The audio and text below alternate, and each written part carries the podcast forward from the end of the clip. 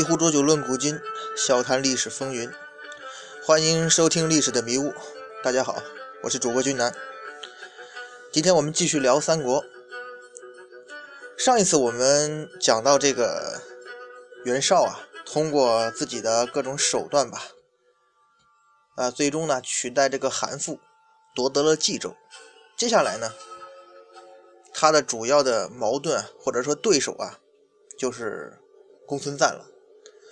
两个人，嗯，这种敌对关系也是彼此的嘛，所以两个人从公元前一百九十一年到公元前一百九十八年呢，整整这七八年的时间，一直在进行争斗，而最终呢，袁绍获得了胜利，消灭了公孙瓒，吞并了幽州。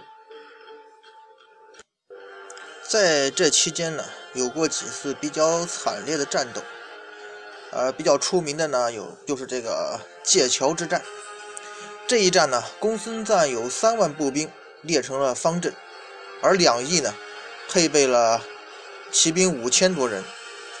公孙瓒的白马义从啊，也是三国时期非常有名的骑兵部队，战斗力很强。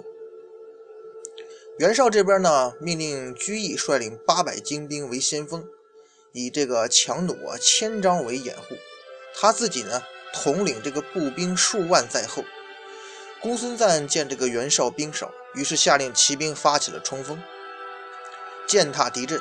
而聚义的士兵呢，镇静地俯卧在这个盾牌下面。咱们说一下居易这个人，实际上也是袁绍手下很有名的一员将领，但是在《三国演义》里边呢，这个出场不久被赵云枪挑了，呃，所以说属于。被小说淡化的人物吧，但是在史实当中，这个人还是袁绍手下比较重要的一员将领的。咱们说到这个居易呢，命令士兵镇静的这个俯卧在这个呃盾牌下面啊，等到这个公孙瓒的骑兵冲到距离只有几十步的地方呢，一起跳跃过去砍杀。这可以讲是步兵破骑兵的一个经典战术了啊。需要这个士兵有巨大的勇气和纪律性。与此同时呢，千万张这个强弩齐发，向公孙瓒的骑兵射去。公孙瓒的军队遭到了意想不到的打击，全军陷入了一片的混乱，而步兵和骑兵啊都争相逃命。我们前面也聊过，在冷兵器时代，很多战斗都是那种大溃败，啊，触一点而全局破。于是呢，这个公孙瓒的兵势一乱，居易的军队呢就越战越勇，临阵呢斩杀了这个公孙瓒所属的这个冀州刺史严纲，获甲首啊千余人，又乘胜呢追到了界桥。公孙瓒又企图守住界桥，但是再次被打败了。居易一直追击到了公孙瓒的驻营地，袁绍命令部队追击敌人，自己啊却缓缓的前进。随身只带了强弩数十张，持戟的卫士呢，百多人。但是在距离距离这个界桥十余里的地方啊，听说前方已经获胜了，就下马谢安了，还稍事休息。这个时候啊，公孙瓒不逃散的骑兵两千多人突然出现，重重的围住了袁绍，箭如雨下。呃，别驾田丰啊，这也是。《三国演义》里描述过的那个袁绍的主要谋士之一啊，田丰就拉着袁绍，让他退进一堵矮墙里边。袁绍猛地把头盔摔在地上，说：“大丈夫宁可冲上前战死，躲在墙后难道就能活命吗？”而且指挥强弩手应战，杀伤了公孙瓒的不少骑兵。公孙瓒的部队他没有认出袁绍，也就渐渐的后退了。受挫之后嘛，顷刻呢，居易的领兵前来。啊！迎接袁绍，公孙瓒的骑兵呢就撤走了。从这个细节来看，袁绍袁绍这个人还是非常勇武的，而且临危不乱，肯定呢跟演《三国演义》里描述的形象呢稍微有一点不一样。而且从这里我们也可以看出啊，袁绍这个人他取得成功那不是偶然的。这个人不但深谋远虑，而且胆识非凡。可是史书上呢，一直都是袁绍，都是被被看低的那种状态哈。那么原因是什么呢？首先吧，我们前面也聊过，成王败寇的思维定势，这是一定的。袁绍最后呢是个失败者，所以他的评价肯定就不会高，而且经常被人们拿出来呢当做反例，啊，缺点呢也就进一步被放大了。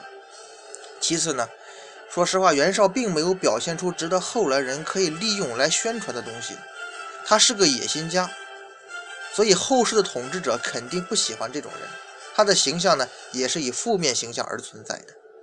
最后就是这个袁绍，虽然平定了四周，但是持续的时间比较短，影响力啊实在有限。他又没什么后人传承，也就没什么人为他说话了。呃，他从公元前一百九十一年以渤海太守的身份开始扩张，到公元前，不是公元前啊，公元一百九十八年彻底击败公孙瓒，初定四周，他用去了将近八年的时间。其实这算得上一个十分了不起的成就了，因为汉末呢一共十三州，袁绍得了四州之地啊，可以说是真正的三分天下有其一了，三分之一的天下嘛，这比后来的蜀汉和东吴的所谓三分天下要强多了，毕竟他占领的是北方的核心地带嘛，而且呢，以可以几乎可以比得上这个就是拓跋圭后世说到的那个。呃，五胡十六国的时候，北魏的拓跋圭建刚建立北魏时的领土基础了，而且在当时来讲，他也是当之无愧的最强者。因此，袁绍南下跟曹操一决雌雄，就是历史的必然。两军的大战呢，也是一触即发了。那么，咱们可以分析一下当时战前啊，袁曹双方的具体状况。曹操这边主要的内忧呢，就是咱们前几次聊到的。实际上就是汉献帝，曹操这个集团本身内部啊比较团结，跟这个曹操个人的管理能力和个人魅力是分不开的。但是与汉献帝的矛盾呢，这是挟天子令诸侯带来的副作用，也是你必须要承受的。于是到公元两百年的时候，就是在官渡之战的前夕，曹操破获了汉献帝与董承等人的密谋，以雷霆之势斩杀了董承等人的三族。基本上把献帝周围啊那些不太臣服于自己的人都剪除了，起码是打压下去了。于是刘协这个时候也暂时闹不出什么动静了。曹操的问题啊，主要还是在于外患。曹操当时所占领的是中原的核心地带，那也是属于四战之地啊，每个方向都有存在隐患。北边是袁绍，那就不用说了；西边是韩遂、马腾。公元一百九十七年呢，这个曹操采用了这个荀彧的建议，以中游、以侍中的身份啊，来代理这个司隶校尉，持节督关中诸军。中游到了长安之后啊，就写信给了这个马腾和韩遂，陈述了这个利害的关系。于是啊，这个马腾跟韩遂啊，愿意归附了，而且各自把儿子送来作为人质。所以在这段时间之内啊，西边倒是暂时的是消停的。所以，《三国演义》把这个马腾归到一代诏集团中啊，应当讲是虚构的。马腾那个时候应该讲也没有机会到许都来，即使来了也很难在那就说参与到他这个一代诏阴谋中来。毕竟在表面上，他那时候就是马腾、韩遂集团可以说已经归附了曹操，表面上这样。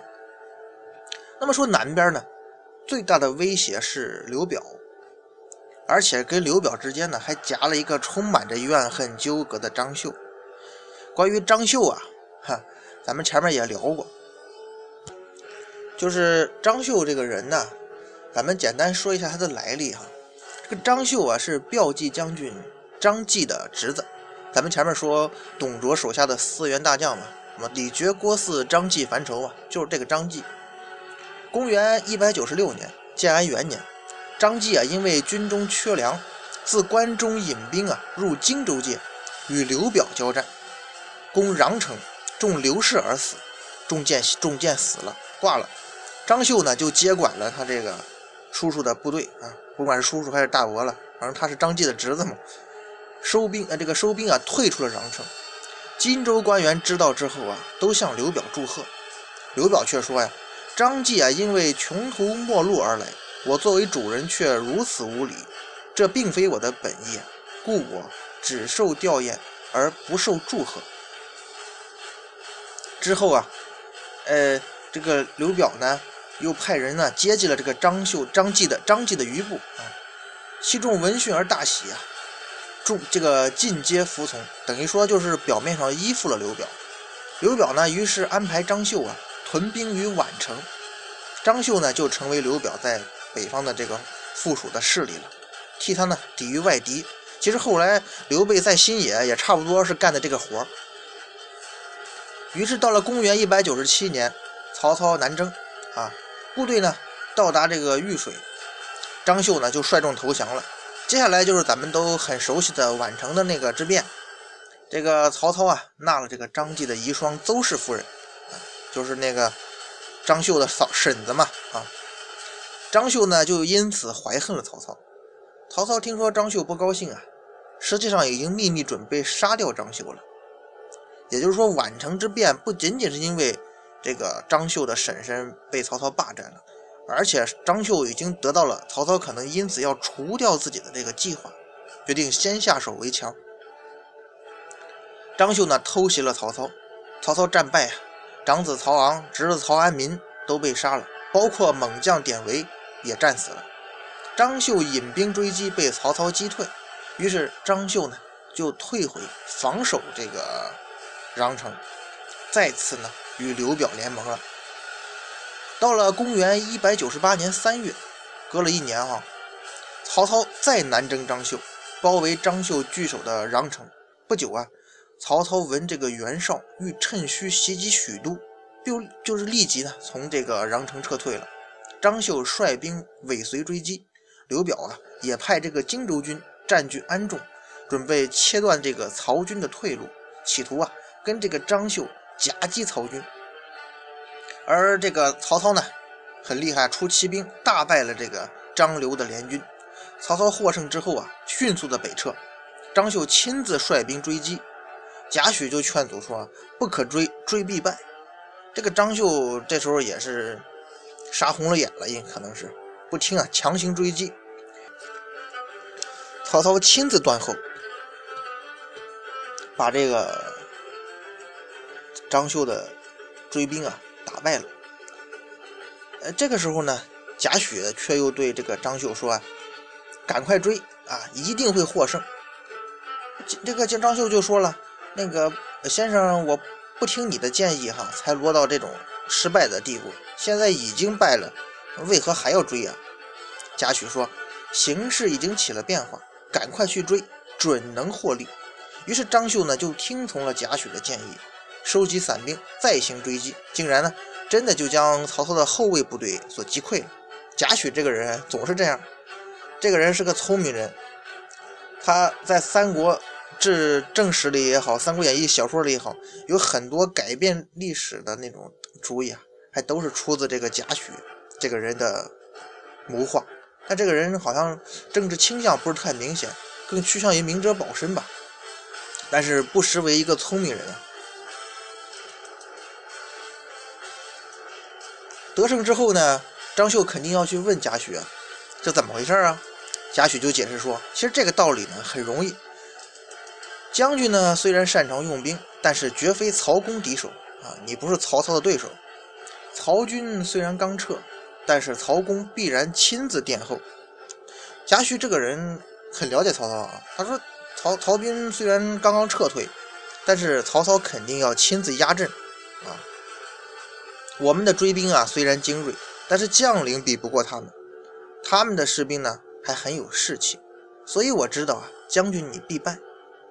曹操之所以还未尽力就撤兵呢，一定是后方出了事儿。所以击破将军的追兵后啊，一定会全力撤退，留给别人断后。他留的将领虽然厉害，但是呢，还比不上将军你。所以我知道，将军去用败兵追赶也能取胜。贾诩分析的很有道理嘛，张绣听了也是大为佩服。所以在这段时间之内啊，张绣一直是曹操的心头大患。所以在袁绍的与袁绍的大战之前啊，他也积极的拉拢张绣，让他在后方配合攻曹。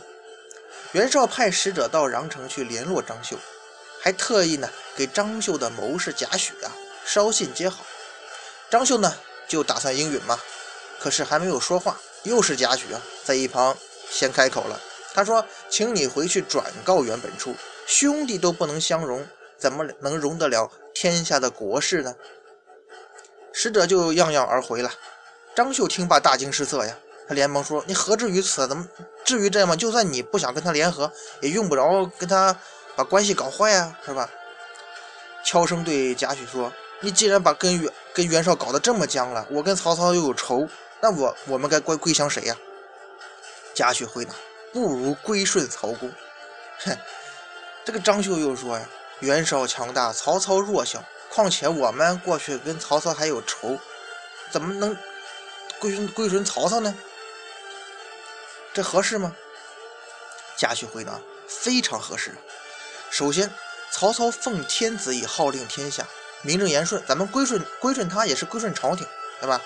其二，曹公弱小，更愿意拉拢盟友。”而袁绍强盛，我们带这点军队归顺他，他肯定不看重我们。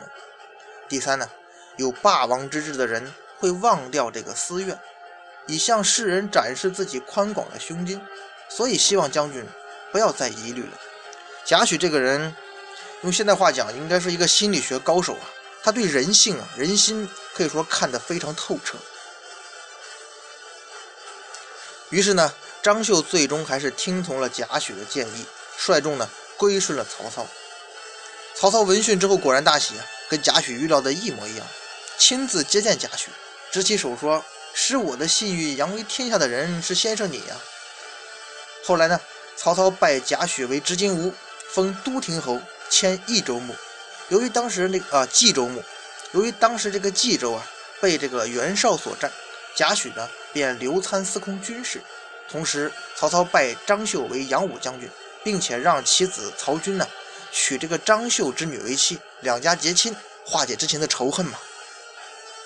所以，我们不得不佩服贾诩这个人对于人性的透彻理解和对于时局的准确判断，也无怪乎很多网上很多人都说贾诩才是三国第一聪明人嘛。对于张绣这样的小股割据势力来说呀。你在大战前选择投降是最好的时机了，也拥有最好的本钱。你等大局已定之后再投降的话，就毫无价值了。谁又会看重你呢？而对于这个曹操与袁绍之间这个争斗的胜负啊，实际上是很难判断的。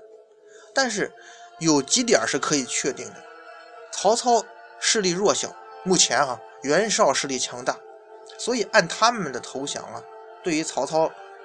就是张绣如果去投降曹操，那是雪中送炭；而对于袁绍呢，是锦上添花，并且曹操的人格魅力和管理水平啊，要更胜袁绍一筹。对于张绣来讲，目前最最大的障碍是与曹操的杀子之仇，所以贾诩呢，就以曹操的王霸之志呢，来开导张绣。实际上，这也是张绣投降曹操能够活命的唯一机会了。他在在之后。或者之前的任何时候，就是说他在宛城之变之后就跟曹操有仇之后，他在什么时候投降曹操的时机都不如这个时候好。这也这个时候投降曹操是他活命的唯一机会。如果晚一点，他可能也就是死。曹操不是会报仇的，想办法。而对于张贾诩来说呢，这个风险是张是你张绣的。对于他对于贾诩自己来讲呢，这可是一个攀高枝登天的好机会啊。此后，贾诩跟曹操搭上了，再后来又跟曹丕搭上了。于是张绣的问题呢，到这儿就算解决了。可这个时候，东边又出事了。东边呢，本来这个曹操打败吕布之后啊，已经平定了这个徐州。按道理来讲，东边应该是没什么问题的。结果呢，又出来谁了？刘备刘皇叔。刘备在陶谦死之后啊，曾经一度出任了徐州牧。后来呢，咱们讲，呃，吕布被赶到徐州之后呢，跟刘备混混到一块儿，那个你来我往几个回合之后呢，因为张飞那个原因嘛，这个徐州啊，反正是被曹被吕布又攻占了，《三国演义》里面也有描述。于是呢，刘备就被迫去投奔曹操了。曹操认为刘备是个英雄，先后呢表他为豫州牧、左将军。而曹操攻占徐州不久啊，淮南袁术。准备逃往青州往依这个依附这个袁绍。于是曹操派刘备去做截击，袁术呢就被阻击了，最终呢是吐血而死。到了公元两百年正月，董承等人啊谋诛这个曹操的事情泄露了，被曹操杀掉。而这个时候呢，刘备与此同时啊，袭杀了这个徐州刺史车胄，占据了徐州。啊，《三国演义》里有描述嘛，这个车胄是被关老爷关公关羽一刀劈于马下。在这个关键的时候啊，出了这么一件事儿，无疑呢是非常致命的。于是曹操为了避免将来同袁绍作战的时候呢前后受敌，他决定先消灭在徐州已经。虽然已经占据徐州，但是立足未稳的刘备，于是曹操派刘岱、王忠两人将领攻打刘备，没有取胜。与所以，呃，随后呢，这个曹操啊决定亲自带领大军攻打刘备。当时呢，诸将皆怕袁绍乘机来攻啊，攻许都嘛。但是曹操这个人呢，对这件事胸有成竹，说刘备人杰也，今不击，必有后患。袁绍虽有大志。而见势迟，必不动也。于是马上进军，以迅雷不及掩耳盗铃响叮当之势袭击了刘备。可以说，曹操对袁绍这个人还是比较了解。从这段话可以说，他就说袁绍这个人虽然有大志，但是呢，有时候反应有点迟钝啊，不呃，可能不会马上做出反应。但是刘备是个人杰，不能给他机会。这时，袁绍那边听到这个消息的田丰对袁绍说：“呀，曹操东击刘备，一时不容易罢兵。明公如能举兵袭击他的后方，一定可以一往而胜。”田丰的意思很明确嘛，趁曹操与去征伐刘备之际，直接袭击许都。但是袁绍怎么说的？他孩子有病，小孩小儿子生病了啊，心情不好，不愿意出兵。田丰呢，就气冲冲地退了出来，边走啊。边用这个拐杖狠敲地面，说：“完了，没希望了，千载难逢的时机，因为孩子有病就丢掉了，可惜呀！”你这句话这么一说，袁绍听说就恼羞成怒了，于是呢，从此就疏远了田丰。哎，咱们历史上就这么记载的啊，包括《三国演义》也这么描写的哈。初听这这一段话，这个事哈，好像咱们都觉得这个袁绍啊，实在是愚不可及啊。你怎么能因为儿子生病就错过这么千载难逢去战胜对手的机会呢？但是，咱们前面也说过，袁绍他在他能够成，他也不是一个一般的人物呀，对吧？可能啊，这里边的实际情况没那么简单。袁绍呢，他可能会出魂招，但是他绝不是一个蠢材啊。咱们看一下这个时候的时间节点哈，是公元两百年正月，曹操呢。杀了董承，然后决定亲自去讨伐刘备。以前呢，那个年代是没有先进的通讯设备的，没有手机，没有电话，啊，更不用说电报什么的了。也不像现在啊，为曹操发个朋友圈，明天我要揍刘备去。所以啊，曹操出兵的消息传到袁绍那里，至少得三五天吧，啊，这还是快的。然后袁绍呢，需要这个辨别真伪，你得是真情报、假情报啊。然后再做决议嘛，你等再点齐军马，准备粮草，再快再快也得月底了吧。所以史书的记载有时候啊也不能完全当真。孩子生病跟派兵这完全不搭的两件事嘛。你袁绍该出兵出兵，你该照顾小孩该照顾小孩，又不会互相影响。袁绍要真是个那样的人，那也够奇葩了。所以啊，这段记载极有可能是史书断章取义的缘故。这种例子在历史上特别多，比较典型的像吴三桂的“冲冠一怒为红颜”，几乎所有人都认为吴三桂是为了陈圆圆而决定投向清军的。但是把吴三桂看成一位情种，实际的情况是什么呢？李自成占领北京之后啊，发那个令诸将发书招吴三桂，招山海关的吴三桂哈，并且呢命令吴三桂老爹吴襄写信劝子投降，派人呢。带了白银四万两犒赏吴军的官兵，吴三桂跟众将商议之后呢，就决定归顺那个大顺政权。可是到了四月初五，吴三桂走到这个永平西沙河驿，见到从北京逃出的家人，得知的得知的情况是什么呢？自己的父亲吴襄啊，被这个闯王的部下抢劫了，行掠。吴三桂大怒啊，但是考虑到他在山海关一带也是征战多年，跟清军呢结仇也挺深的，他要在北归呢，确实比较难。而且呢，李害父陷于不知，不必仇。他认为这个可能是因为不知道内情，所以造成了误会，才去抢自己老爹。所以呢，不要记仇了。于是决定还是到北京之后再去申辩。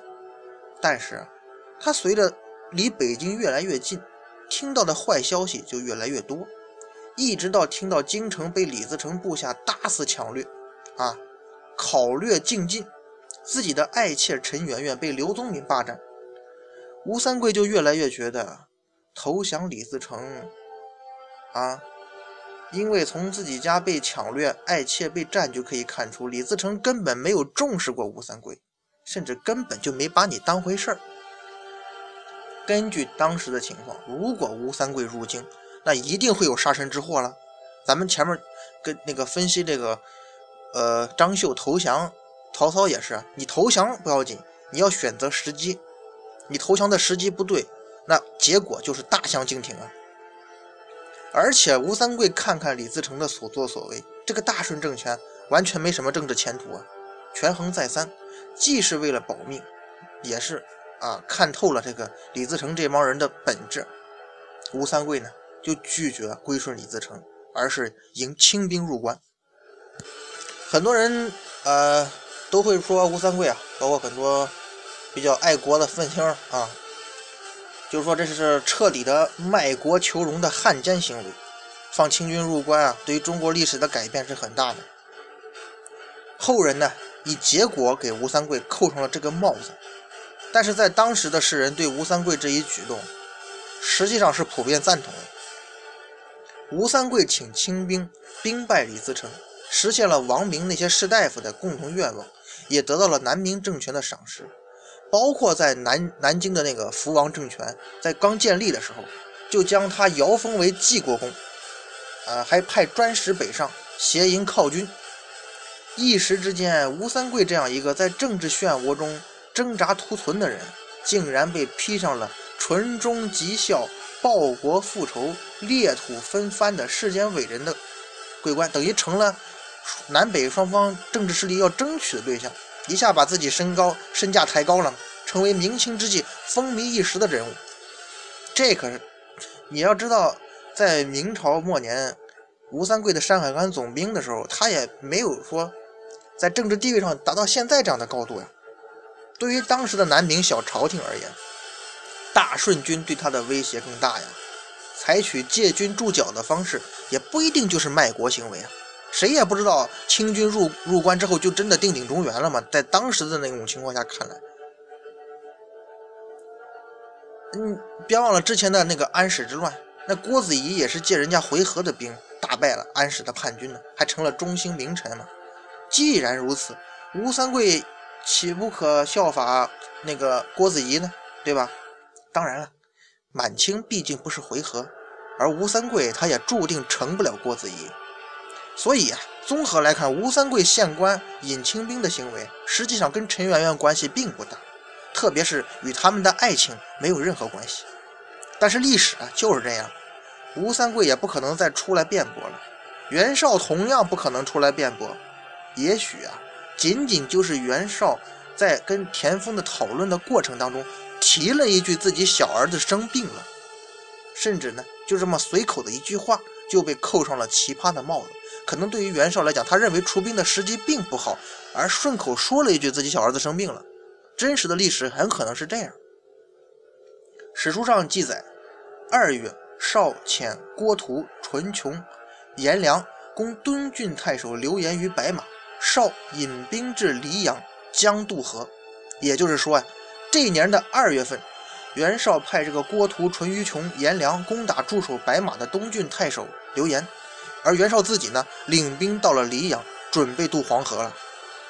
大家要注意啊，袁绍此时做的并不是奇袭啊，而是出动了大军，大军集结粮草收集。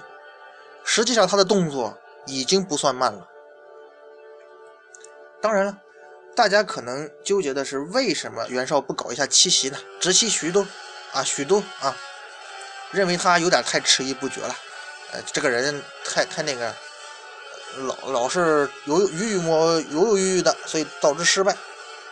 实际上，咱们在说这句话的时候啊，都是看历史，知道结果之后再反过头来去评价他的，完全是倒推嘛，跟当事人的处境和体会，那肯定是完全不一样的。咱们举个简单的例子哈，就好比这个打牌，打完之后啊，咱们知道对方的底牌了，再来评价哪个哪次出牌啊，谁谁出牌啊是错的，那就简单了嘛。但是你真正打的时候，你要是猜不着对方的牌，那可能就完全不一样了嘛，对吧？奇袭啊，这个最关键的是要出其不意，攻其不备。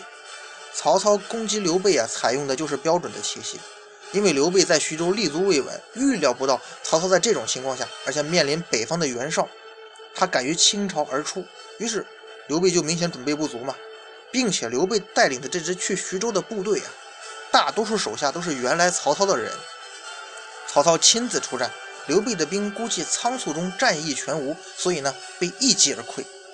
当然了，不得不说曹操也是冒了极大风险的，他最大的风险就在于什么呢？如果刘备准备充分，死守城池，那么你曹操根本拖不起呀。只要刘备能坚持上个把月，等袁绍大军一到，曹操就真的腹背受敌，那离失败也就不远了嘛。袁绍这边呢，所谓的奇袭是不太成立的，这是因为啊，谁都知道曹操带兵去打刘备了。袁绍这个时候要是派兵偷袭呢，曹操就会很危险。你这吧，理论上讲是这样对吧？谁都知道的事儿，就称不上奇袭了。曹操布置的守兵可能数量并不多，但是绝对会做好一切准备的。而古代的城池呢，又是很难被攻强行攻陷的。奇袭部队呢，你必须轻装简行，不可能携带这个攻城器械，攻城能力呢就是非常差。要是刘备根本拖不住曹操主力呢，那这支军队基本上就是去送死的，对吧？而事实上，刘备也确实不争气，二月都没到。曹操呢，就胜利的回军，而且到了官渡。考虑到这个沛县呢，离这个官渡大约三百公里左右的距离，曹操急行军呢，来回也得十天以上啊。所以估计曹操讨伐刘备，刘备可能连三天都没撑住。于是，接下来曹袁之间的对决就开始了。那么曹操怎怎么样面对这位来势汹汹的袁绍呢？咱们下回啊。接着聊。